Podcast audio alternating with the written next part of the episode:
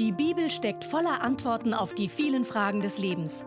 Baylis Conley hat es selbst erlebt und erklärt dir das Wort Gottes verständlich und lebensnah. Wir kommen zum zweiten Punkt. Und das sind Perspektiven. Erst Stolperfallen und jetzt Perspektiven. Vers 9 bis 11.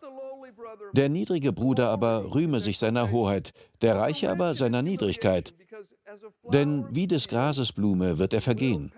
Denn die Sonne ist aufgegangen mit ihrer Glut und hat das Gras verdorren lassen, und seine Blume ist abgefallen, und die Zierde seines Ansehens ist verdorben. So wird auch der Reiche in seinen Wegen dahinschwinden. Vor dem Kreuz Christi sind alle Menschen gleich. Arme haben genauso Zugang zu Gott wie Reiche. Und Reiche genießen nicht mehr Gunst bei Gott als Arme. Viele Kommentatoren glauben, dass Jakobus hier nur die arroganten Reichen meint, die auf ihren Reichtum vertrauen und ihr Leben planen, ohne Gott überhaupt nach seiner Meinung zu fragen. Er erwähnt sie übrigens später noch einmal. Gehen wir zum vierten Kapitel. Dort greift Jakobus das Thema noch einmal auf. Jakobus 4, die Verse 13 bis 16.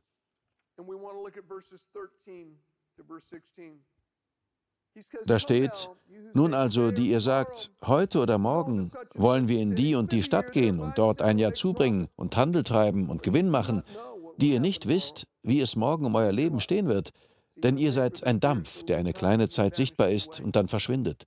Statt dass ihr sagt, wenn der Herr will, werden wir sowohl leben als auch dieses oder jenes tun. Nun aber rühmt ihr euch in euren Großtuereien. Alles solches Rühmen ist böse.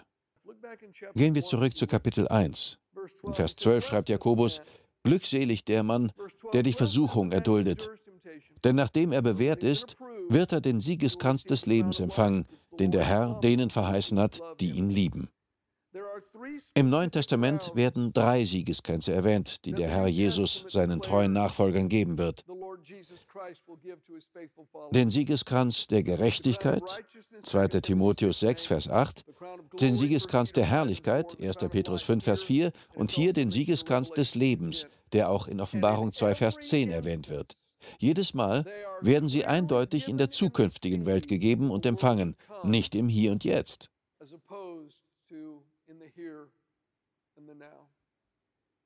In der Offenbarung, wo vom Siegeskranz des Lebens die Rede ist, sagt Jesus, sei treu bis zum Tod. Und ich werde dir den Siegeskranz des Lebens geben. Ein Freund von mir kannte eine Frau, die nicht viele Begabungen oder äußerlich klar erkennbare Talente hatte. Sie war ein ziemlich durchschnittlicher Mensch. Aber sie konnte beten.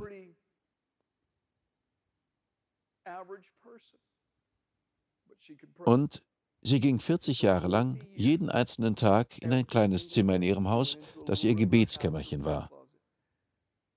Dort hing eine Karte von den USA. Sie suchte sich eine Stadt aus und informierte sich darüber. Und wenn es keine geisterfüllte Kirche oder Pfingstgemeinde in dieser Stadt gab, dann betete sie jeden Tag mehrere Stunden lang auf den Knien dafür, bis sie erfuhr, dass dort eine geisterfüllte Kirche gegründet worden war. Dann suchte sie sich eine andere Stadt aus, markierte sie auf der Karte, kniete nieder und betete. Sie flehte Gott jeden Tag mehrere Stunden lang an, bis sie hörte, dass in dieser Stadt eine Kirche gegründet worden war. Und dann suchte sie sich die nächste Stadt aus. Das tat sie 40 Jahre lang. Welcher Lohn wird sie erwarten? Ein Siegeskranz steht für Lohn und für Ehre. Was meinen Sie, was für einen Lohn wird sie im Himmel bekommen? An dem Tag, an dem die Löhne verteilt werden, werden die Pastoren nach vorne gehen und sagen, Herr, hier bin ich. Aber er wird sagen, trete zur Seite. Komm her, Großmutter, ich habe etwas für dich. Sie hat die Kirchen herbeigebetet. Ihr Gebet war die Grundlage. Alles, was die Pastoren getan haben, hätten sie ohne die treuen Gebete dieser Frau nicht tun können. Sie hat für die Ewigkeit gearbeitet. Denken wir einmal kurz über etwas nach. Ich bin gleich wieder da.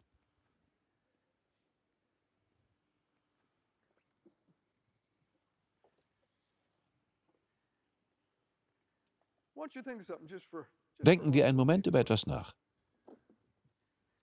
Also gut.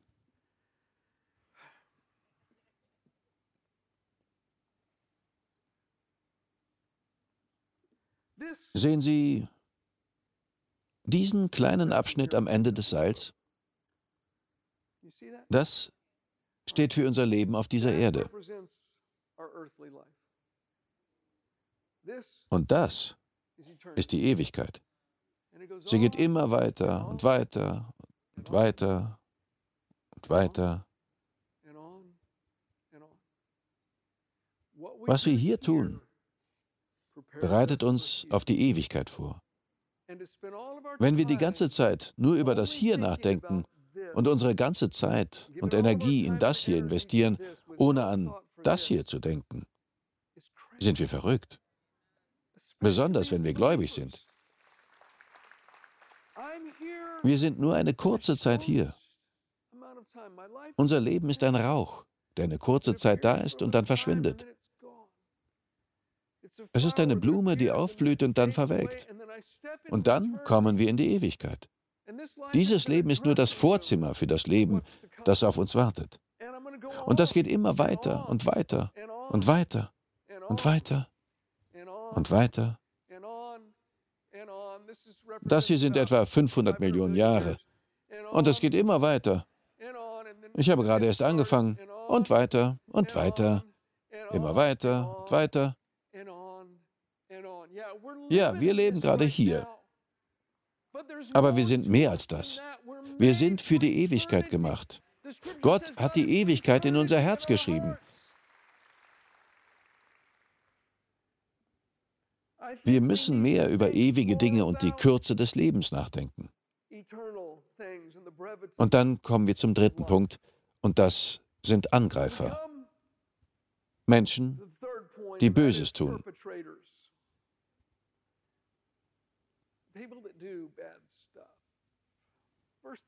Vers 13. Niemand sage, wenn er versucht wird, das Wort versucht ist im Griechischen das gleiche Wort wie in Vers 2, wo es heißt, haltet es für lauter Freude, meine Brüder, wenn ihr in mancherlei Versuchungen geratet. Wenn ihr versucht werdet, wenn ihr in Schwierigkeiten seid, wenn ihr Schweres durchmacht, okay? Es geht immer noch um das gleiche Thema. Vers 13. Niemand sage, wenn er versucht wird, wenn er schwierige Zeiten durchmachen muss, ich werde von Gott versucht. Denn Gott kann nicht versucht werden vom Bösen, er selbst aber versucht niemand. Ein jeder aber wird versucht, wenn er von seiner eigenen Begierde fortgezogen und gelockt wird. Danach, wenn die Begierde empfangen hat, bringt sie Sünde hervor. Die Sünde aber, wenn sie vollendet ist, gebiert den Tod. Ja, Gott stellt Menschen auf die Probe. In der Bibel steht, der Herr prüft das Herz. Aber hier lesen wir, dass Gott uns nicht versuchen oder uns Böses schicken wird. Lassen Sie es mich so sagen. Gott wird sie nie versuchen oder durch etwas auf die Probe stellen, wovon Christus sie durch seinen Tod erlöst hat.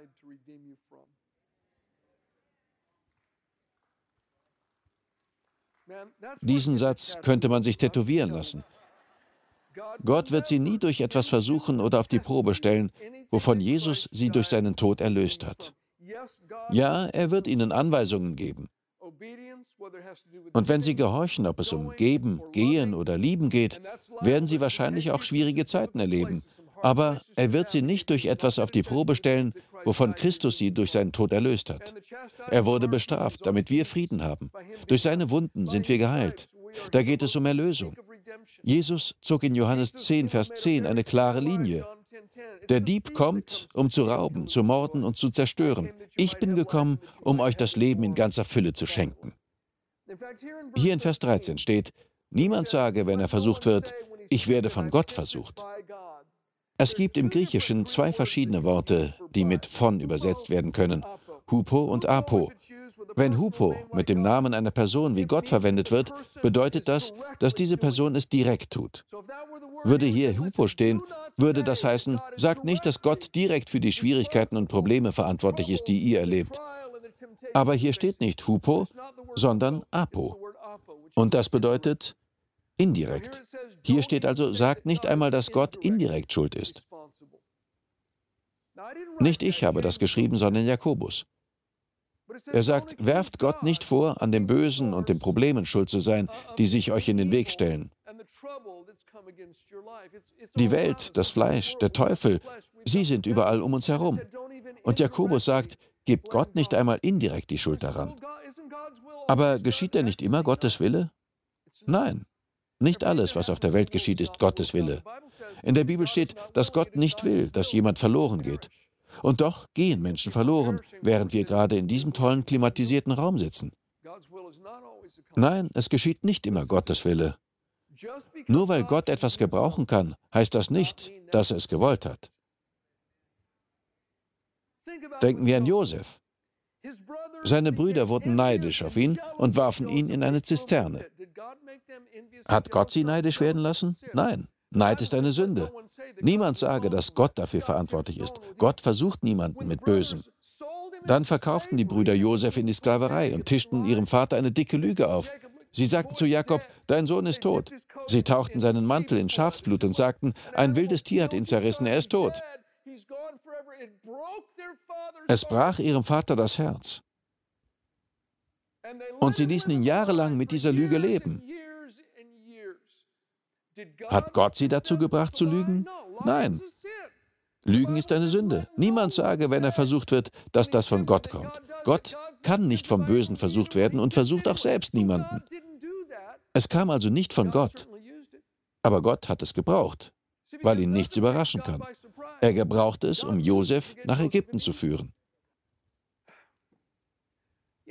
Denken wir noch einmal an den schrecklichen Unfall, den ich hatte. Gott hatte das nicht geplant. Es kam nicht von Gott. Aber er hat es definitiv gebraucht. Wir hatten uns etwa sechs oder sieben Jahre lang besonders bemüht, junge Menschen in unserer Kirche zu fördern und einzubinden und mehr Menschen in die Leiterschaft zu führen. Dann kam dieser Unfall. Menschen beteten. Ich überlebte auf wundersame Weise und ein langer Heilungsprozess lag vor mir. Auf einmal mussten andere meine Aufgaben übernehmen.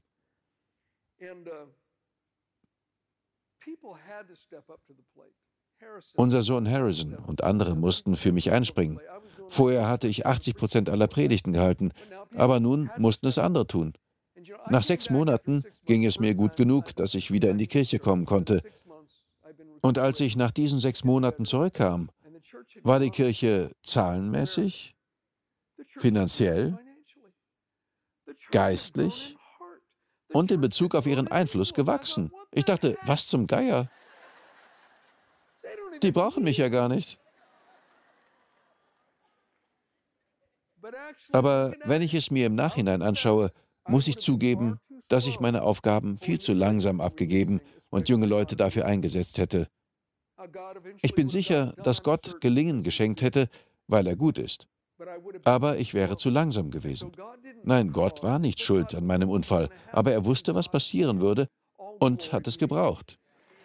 Ihm sei alle Ehre.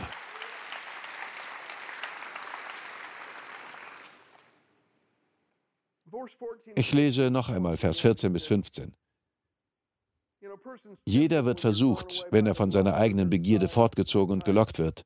Wenn die Begierde empfangen hat, bringt sie Sünde hervor. Die Sünde aber, wenn sie vollendet ist, gebiert den Tod. Das Ganze ist ein Prozess. Es gibt Versuchungen. Wir werden verlockt. Und die Bibel sagt, der Teufel ist der Versucher. Mein Fleisch ist noch nicht erlöst. Wenn ich sündige, ist das wie ein Same, der in die Erde gepflanzt wird. Er keimt und bildet Wurzeln aus. Wenn man ihn sich selbst überlässt, wächst er zu einem Baum heran, der Früchte trägt. Und die Frucht dieses Sündenbaums ist der Tod. Dieser Prozess geht immer weiter. Genau das passiert, wenn wir nichts dagegen unternehmen. Ich denke an König David, der mit Bathseba Ehebruch beging. Ehebruch ist schlimm und verletzt viele Menschen. Es verletzt auch viele Menschen, von denen man es nicht erwartet hat. Aber es ist nicht die unverzeihliche Sünde. Das Blut des Lammes kann diese Sünde abwaschen. Zuerst hatte David nur Ehebruch begangen. Doch dann ging es weiter und er ließ Bathsebas Mann ermorden. Und dann lebte David ein Jahr lang mit einer zerbrochenen Beziehung zu Gott. Er bekannte seine Sünde ein ganzes Jahr lang nicht. Der Same keimte und bildete Wurzeln, die Triebe kamen aus der Erde und schließlich brachte der Baum Frucht. Es ging so weit, dass der Prophet Nathan kommen und sagen musste, David, du wirst die Frucht dessen ernten, was passiert ist, und das wird dir nicht gefallen. Und David erlebte schreckliche Dinge. Ich bin sicher, dass David etwas hätte unternehmen können, damit es nicht so weit kommen und er die bitteren Früchte essen musste. Gott hat uns etwas gegeben, mit dem wir die Sünde auf diesem Weg des Todes aufhalten können. Er hat uns eine Schaufel gegeben, mit der wir den Samen ausgraben können. Diese Schaufel heißt Buße. Sie ist ein wunderbares Geschenk Gottes. David hätte einfach niederknien und vor Gott umkehren können, statt so viel Zeit vergehen zu lassen und ein ganzes Jahr lang ohne eine Beziehung zu Gott zu leben. Hätte er Buße getan, die Schaufel genommen und den Samen ausgegraben, bevor der Baum wachsen konnte, dann wären die schlimmen Dinge nie geschehen, die auf ihn warteten und die Nathan ihm in diese konkrete Situation hineinprophezeite. Gott sei Dank für seine Barmherzigkeit und für die Buße. Lassen Sie es nicht so weit kommen, dass Sie den Zug nicht mehr aufhalten können. Gott hat uns ein großartiges Geschenk gegeben, dass wir unsere Sünden bekennen, umkehren und reingewaschen werden können. Um das ganz deutlich zu machen, schreibt Jakobus noch ab Vers 16, Irrt euch nicht, meine geliebten Brüder, jede gute Gabe und jedes vollkommene Geschenk kommt von oben herab, von dem Vater der Lichter, bei dem keine Veränderung ist, noch eines Wechsels Schatten.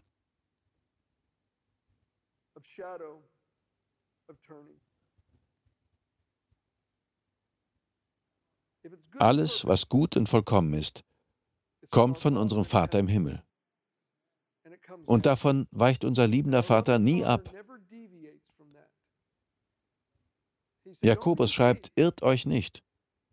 Lasst euch nicht täuschen. Jede gute Gabe und jedes vollkommene Geschenk kommt von oben herab. Gott sei Dank bleibt es nicht dort oben. Es kommt von unserem Vater im Himmel herab. Und er weicht niemals davon ab, nicht einmal ein kleines bisschen. Unser liebender Vater ist darin sehr beständig. Wir sind für ihn nicht wie Laborratten, mit denen er experimentiert, um zu sehen, wie wir reagieren. Wir sind seine geliebten Kinder, die er schützt und versorgt. Ich lese Vers 18 aus der Neues Leben Übersetzung. Da steht, durch das Wort der Wahrheit sind wir zu seinen Kindern geworden, weil er es so wollte. Wir sind die erste Frucht seiner neuen Schöpfung.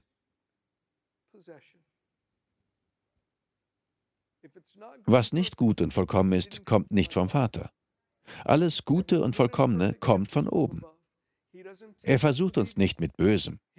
Er stellt uns nicht durch etwas auf die Probe, wovon Jesus uns durch seinen Tod erlöst hat. Wir singen ja auch, er ist ein guter Vater und ich bin von ihm geliebt. Lesen wir weiter, Vers 19. Ihr wisst doch, meine geliebten Brüder, jeder Mensch sei schnell zum Hören, langsam zum Reden, langsam zum Zorn. Denn eines Mannes Zorn wirkt nicht Gottes Gerechtigkeit. Es geht immer noch darum, was wir tun sollen, wenn wir schwierige Zeiten erleben. Seien wir schnell zum Hören auf Gottes Weisheit, wenn er sie uns gibt, nachdem wir darum gebeten haben. Seien wir langsam zum Reden und noch langsamer zum Zorn.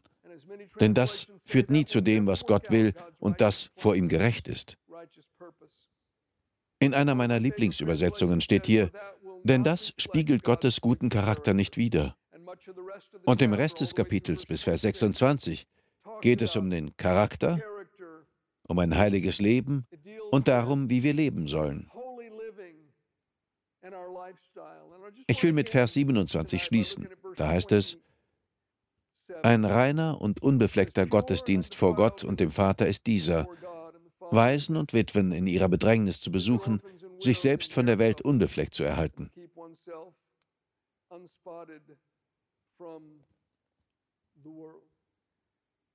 Damit ist nicht gemeint, dass wir einfach tun sollen, was wir wollen, solange die Welt kein Problem damit hat. Nein, es bedeutet, dass wir uns nicht vom Leben und Denken und der Philosophie der Welt anstecken lassen sollen. Gottes Wort soll unsere oberste Instanz sein. Und dann schreibt er, besucht Waisen und Witwen in ihrer Bedrängnis. Wenn sie schwierige Zeiten erleben und unter Druck stehen, wenn sie nicht wissen, was sie tun sollen, es aussieht, als würde Gott ihre Gebete nicht erhören und sie alle möglichen Probleme haben, dann denken sie an andere, die auch Probleme haben. Denken Sie an andere. Ich verspreche Ihnen, dass es immer noch jemanden gibt, der schlechter dran ist als Sie. Immer. Wenn es uns schlecht geht, gibt es immer jemanden, neben dessen Problemen unsere im Vergleich das reinste Paradies zu sein scheinen.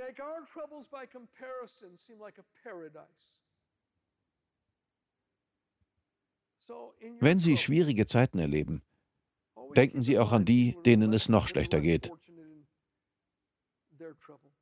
Seien Sie trotzdem für andere da. Hat Jesus das nicht auch getan? In der Bibel steht, dass er das Kreuz um der vor ihm liegenden Freude willen erduldete. Was für eine Freude war das, die vor ihm lag?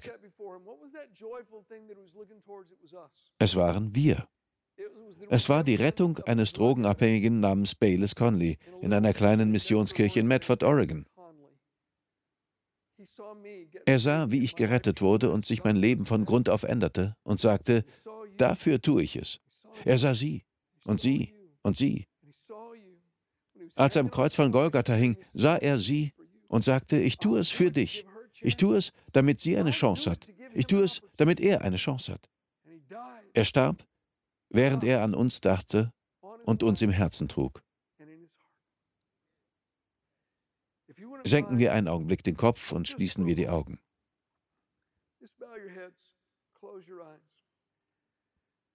Herr Jesus, wir danken dir für deine große Liebe, die wir gar nicht wirklich erfassen können.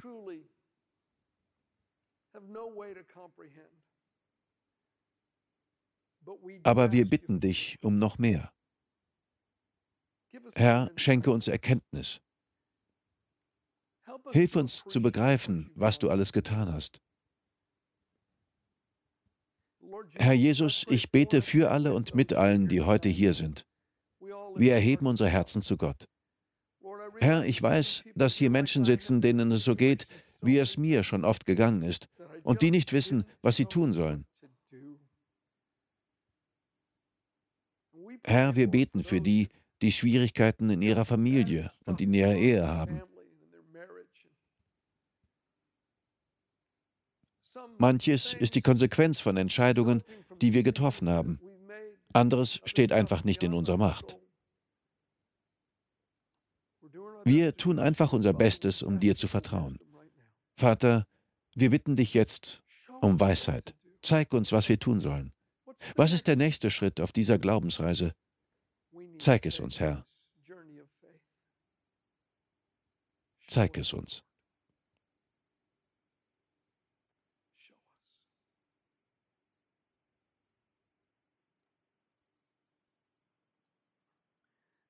Wenn Sie Jesus noch nie zu Ihrem Herrn gemacht haben und das tun möchten, dann können Sie jetzt mit mir beten. Ich sage Ihnen die Worte, aber Sie müssen sie von ganzem Herzen mitbeten. Dann wird er Ihnen begegnen. Es geht nicht um Rituale oder Zeremonien. Es geht darum, mit unserem Schöpfer in Kontakt zu treten. Wollen Sie mitbeten? Sprechen wir alle laut mit. Sagen Sie Gott, ich beuge mich vor dir. Ich weiß, wie sehr ich dich brauche. Ich glaube, dass du deinen Sohn Jesus Christus gesandt hast, um am Kreuz für meine Sünden zu sterben. Er ist von den Toten auferstanden und ich lade ihn jetzt in mein Leben ein. Jesus sei mein Herr und Retter. Alles, was ich habe und bin, lege ich in deine Hände. Führe mich. Ich will dir folgen. Du bist mein Hirte und ich werde dir gehorchen. Amen. Wir danken dir fürs Zuhören. Weitere Predigten sowie eine tägliche Andacht von Baylis findest du kostenlos auf baylis-conley.de. Gott segne dich.